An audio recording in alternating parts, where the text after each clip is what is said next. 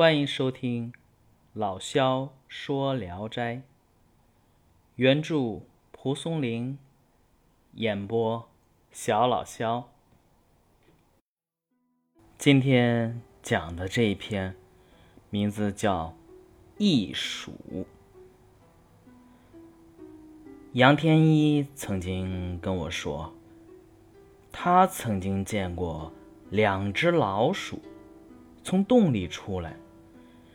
其中一只被蛇给吞了，另一只眼睛瞪得像圆圆的花椒粒儿，好像非常愤恨，但是呢，只能远远的望着，不敢上前。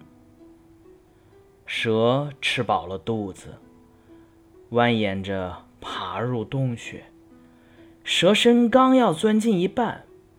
那只老鼠迅速奔来，用力咬住蛇的尾巴。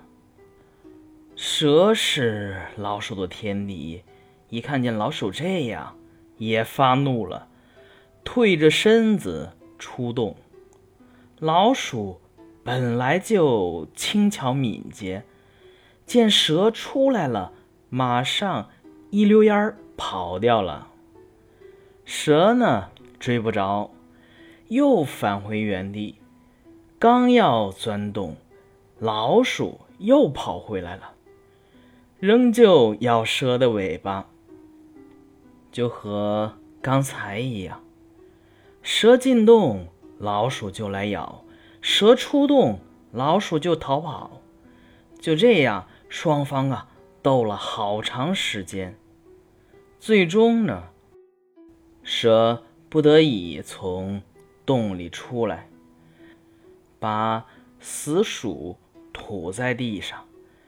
老鼠过来闻了一阵，啾啾叫着，像是哀悼一样，把死鼠叼走了。我的朋友张立友为此写了《异鼠行》。好，这篇就完了啊。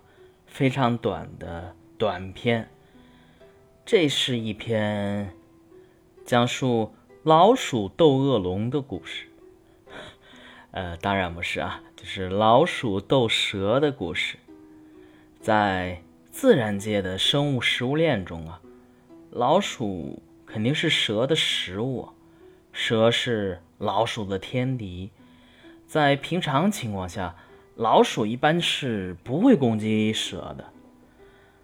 本篇故事新鲜就新鲜在，它是奇闻，老鼠啊竟然主动攻击蛇了，而且啊颇类似于游击战的战术，采用蛇入则来，蛇出则往。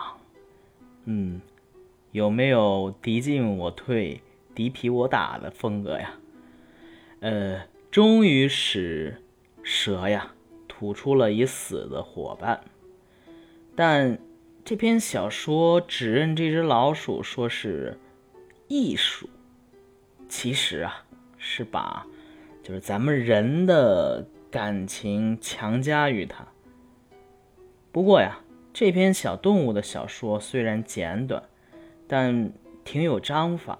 尤其是作者，虽然称小老鼠是异鼠，但他其实在这一篇里边，并没有呃加以评论和议论，而是欲论断于叙事之中。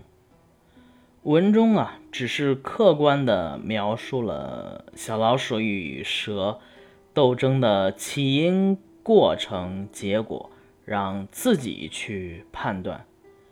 小老鼠给人的印象啊，其实挺深刻的。相比之下，小说最后提到的啊，就是那个友人张立友用诗歌的形式写的《艺术行》，呃，其实就是很认真的在写。小老鼠如何如何的讲道义，而且加叙加意，冠之以很多道义的辞藻，反而给读者的印象不是很深。